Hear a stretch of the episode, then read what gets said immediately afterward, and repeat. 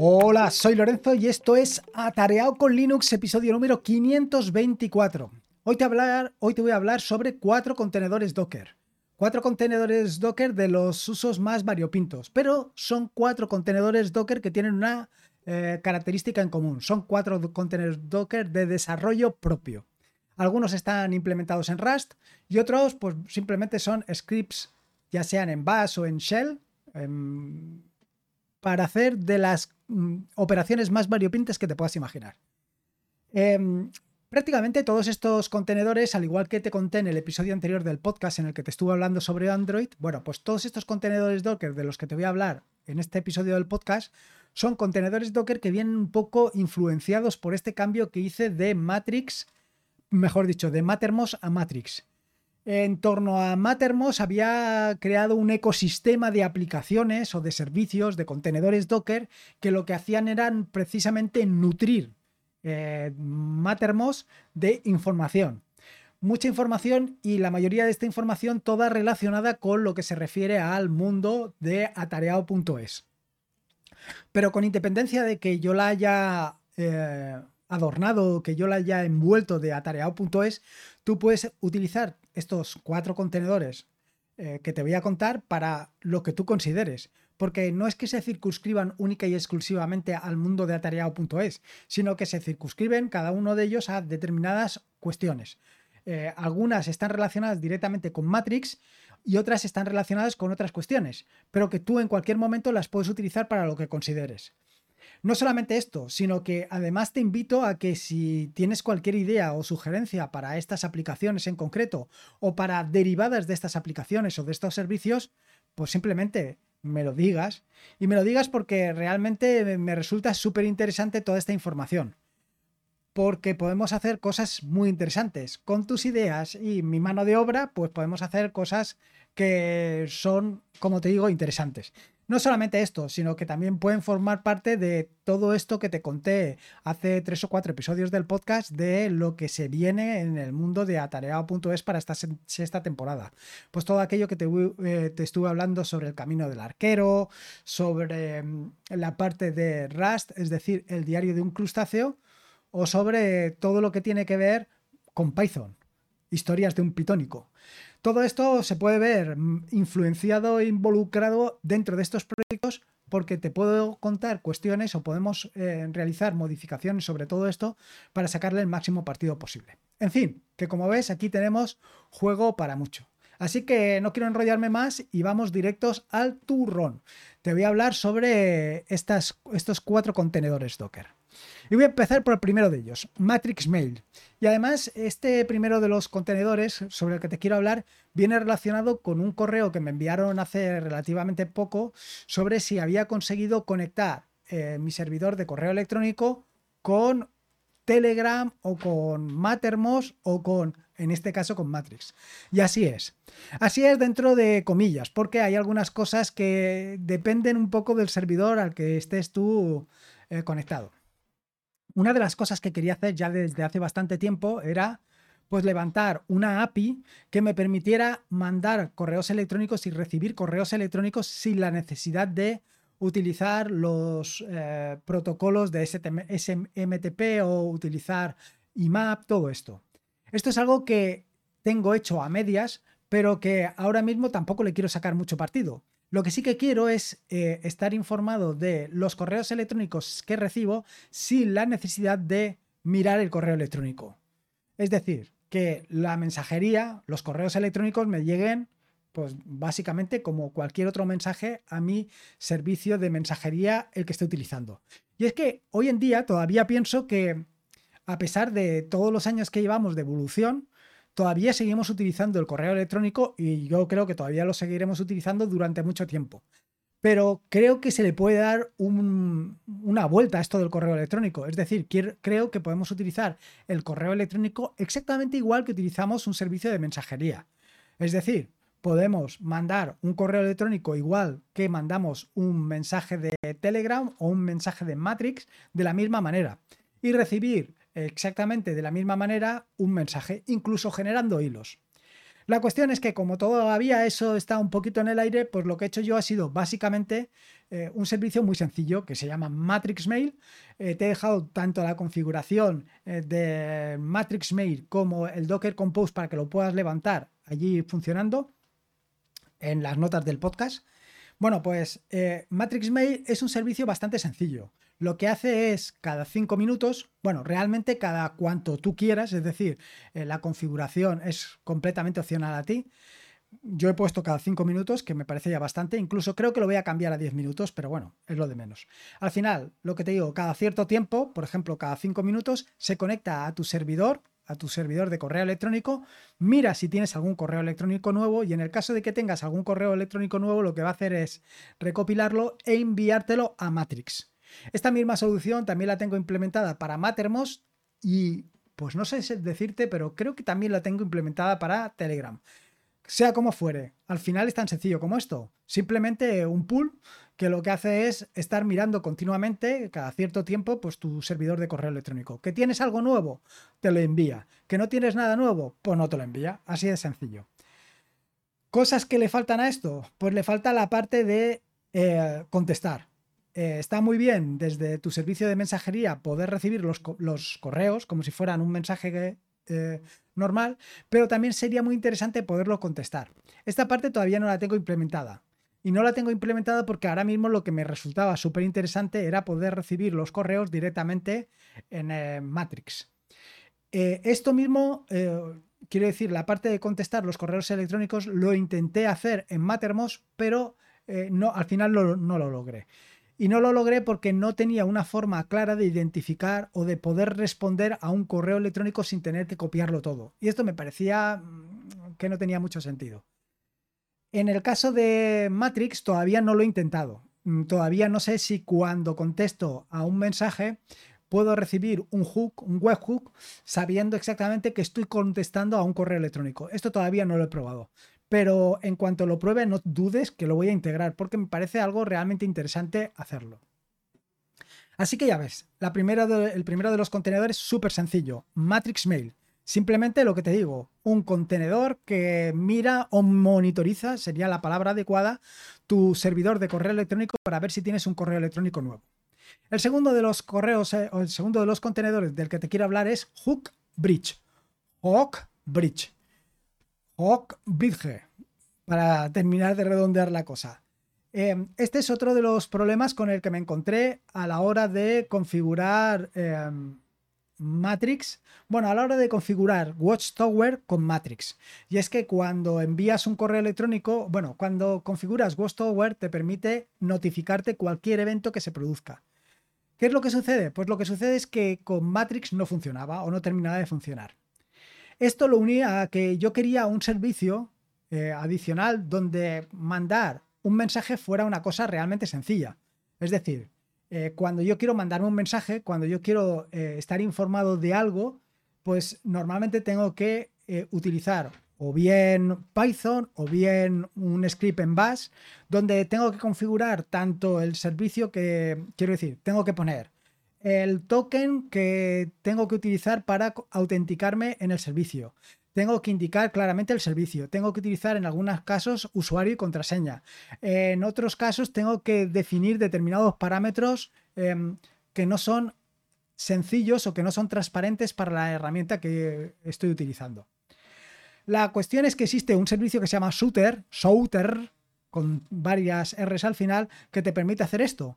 Pero es que este servicio es precisamente el que tiene integrado eh, Watchtower para hacer el envío de correos electrónicos, para hacer el envío de notificaciones, perdón. Y con Matrix no funcionaba. Entonces yo lo que he implementado ha sido un servicio súper sencillo que lo que hacemos es, en la configuración de ese servicio es donde establecemos todos los parámetros extraños, tanto para Telegram como para eh, Mattermost, como para ThinkObserve, como para Matrix. Ahí van integrados todos. Y puedes establecer tantos em, destinos como tú quieras. ¿Y qué entiendo por un destino? Bueno, pues por ejemplo, un destino sería un canal de Telegram que utiliza un bot y que va directamente a, una, a un tópico concreto, a un thread, a un hilo concreto. Entonces tú en ese destino lo defines todo. Y cuando realizas la llamada al servicio de notificaciones, lo único que tienes que indicar es el destino, el nombre del destino y el mensaje que quieres enviar. Y el resto de parámetros quedan completamente ocultos. Esto tiene la ventaja de que lo puedes hacer desde cualquier sitio, es decir, desde cualquier sitio puedes establecer ese enviar ese mensaje y no tienes que declarar todo el usuario, contraseña, token, eh, los encabezados, las cabeceras, eh, los distintos tipos de mensajes que hay, en fin, todo esto lo obvias porque ya lo has declarado en un único punto, que es precisamente tu hook bridge, tu servicio de envío de tal. Luego, por otro lado, tiene la ventaja de que no está expuesto al exterior. Se trata de un servicio que única y exclusivamente lo tienes puesto donde tú quieras, pero dentro de tu VPS, por ejemplo. Y el puerto no tiene que estar eh, em, abierto al exterior, sino que es interno. De esta manera, eh, un externo no va a poder atacar directamente a tu eh, hook bridge, sino que va a quedar interno. Y esto mismo lo puedes hacer con otros servicios de forma que todo queda dentro de tu propio servicio de contenedores y no hay nada al exterior evitándote problemas, evitándote problemas de pues, posibles accesos eh, a través de las cuentas, etcétera, etcétera. Como ves, se trata de una solución bastante particular para un problema, pero al final esa solución bastante eh, particular para un problema particular la he generalizado lo suficiente para que lo puedas utilizar para lo que necesites. De forma que no solamente te vas a poder mandar mensajes a Matrix, sino que puedes mandar mensajes a cualquier otra cosa que tú quieras. En las notas del podcast he dejado tanto la configuración del Docker Compose que tienes que utilizar como la configuración eh, actualmente para Matrix, para ThinkOfServe y para Telegram. Si la quieres para cualquier otro servicio, pues simplemente me lo comentas y la pongo en marcha. El siguiente de los contenedores em, del que te quiero hablar es un contenedor del que ya te vengo hablando en distintos episodios del podcast. Eh, te vengo hablando de Board, que es este dashboard eh, que te permite tener concentrados todos tus servicios en un único punto. Em, pero en particular te voy a hablar de el hermano mayor de Board, de Docker Board. Este también te lo introduje en episodios anteriores del podcast. Y te pongo un poco en perspectivas por si no los has escuchado. Eh, un dashboard eh, en el mundo del self-hosted es ni más ni menos que una página web donde tienes eh, concentrados todos los servicios que tienes levantados con self-hosted.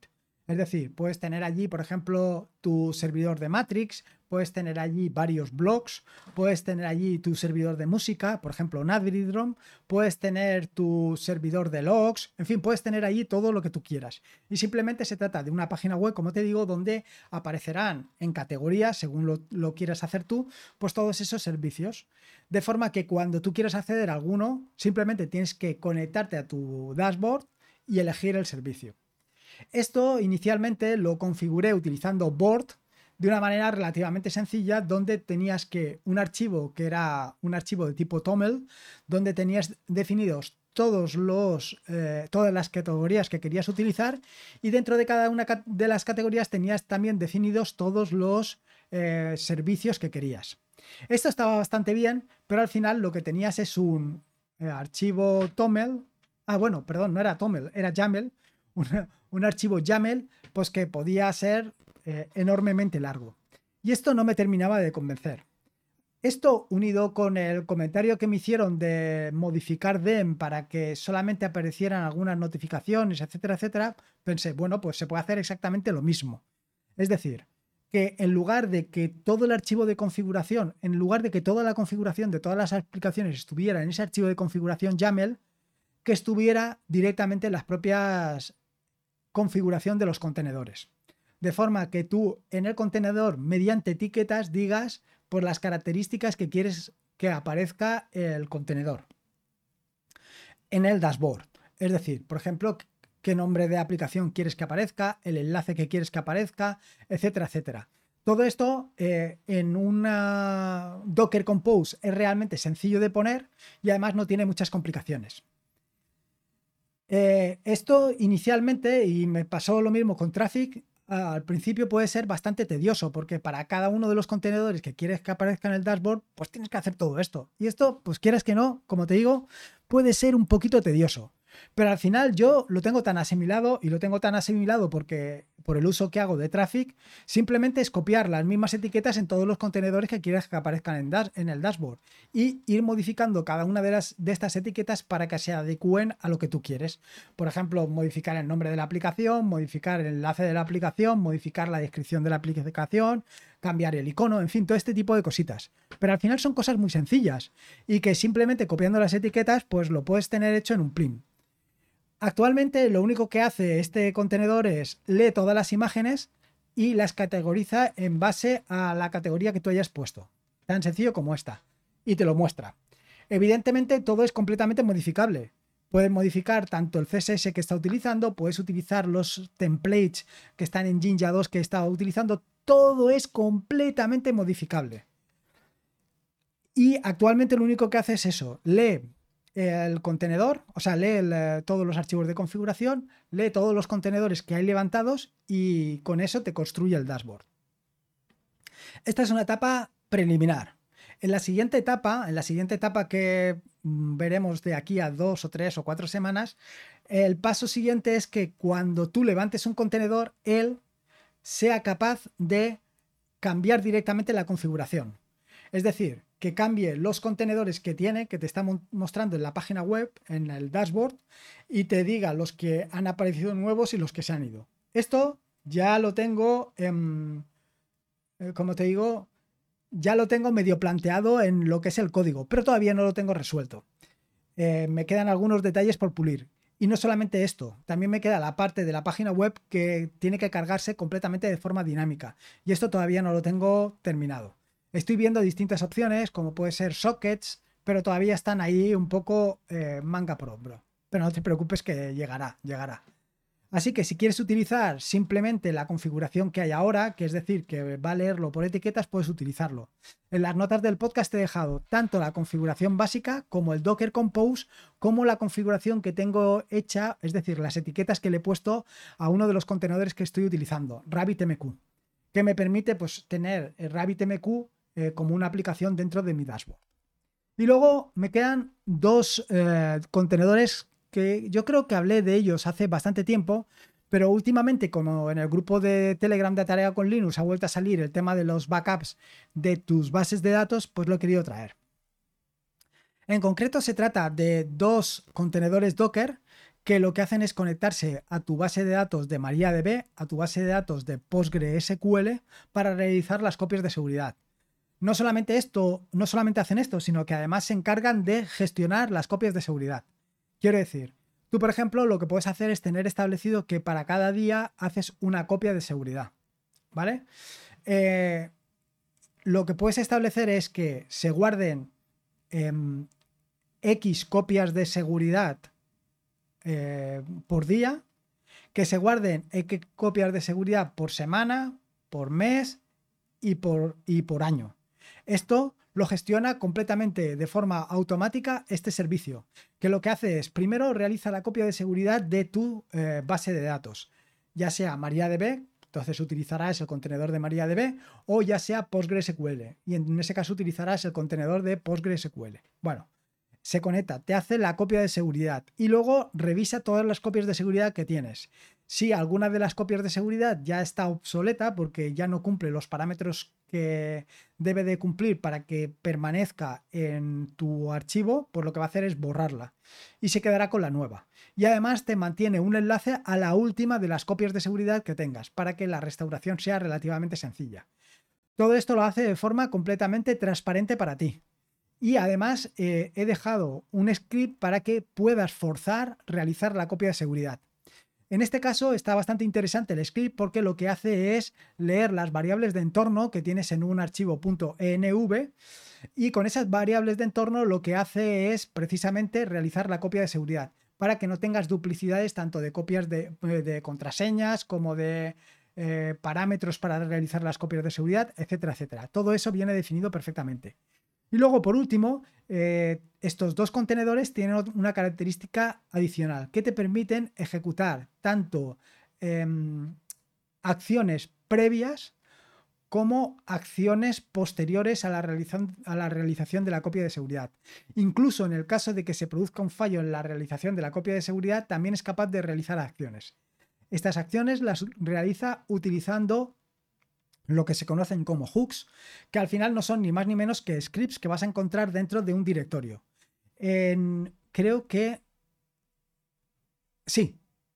Mm, ah, sí, efectivamente. En las notas del podcast he dejado un enlace a uno de los hooks que tengo yo hechos. Ese hook lo único que hace es, en el caso de que la copia de seguridad se haya realizado correctamente, lo que va a hacer es enviarme un mensaje a mm, mi think observe dejando constancia de que se ha realizado la copia de seguridad. Y en el caso de que falle, pues mm, evidentemente me manda también un mensaje, pero en este caso diciéndome que la copia de seguridad ha sido fallida.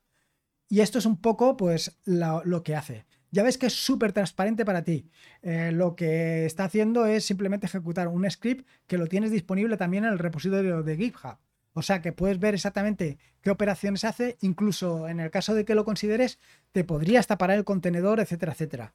Yo hasta el momento, tal y como lo está haciendo, funciona fantástico y no he tenido ningún problema, con lo cual te puede funcionar a ti también perfectamente.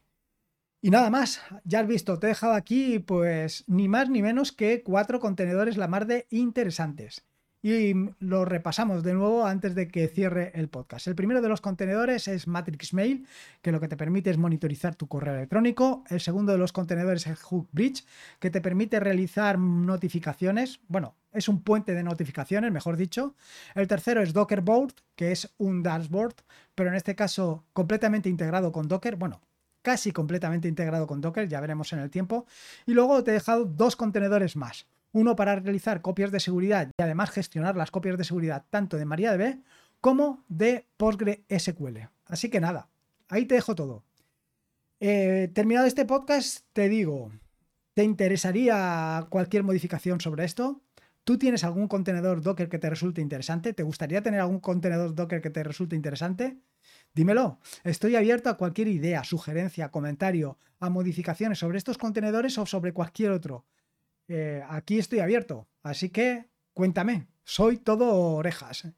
Y nada más, espero que te haya gustado este nuevo episodio del podcast y mm, ya sabes, pertenece a la red de podcast de sospechosos habituales, donde puedes encontrar fantásticos y maravillosos podcasts. Puedes suscribirte a la red de podcast de sospechosos habituales en fitpress.me barra sospechosos habituales. Y por último, y como te digo siempre, recordarte que la vida son dos días y uno ya ha pasado, así que disfruta como si no hubiera mañana, si puede ser con Linux. Y en este caso, con el maravilloso mundo de Docker. Mejor que mejor. Un saludo y nos escuchamos el próximo lunes. Hasta luego.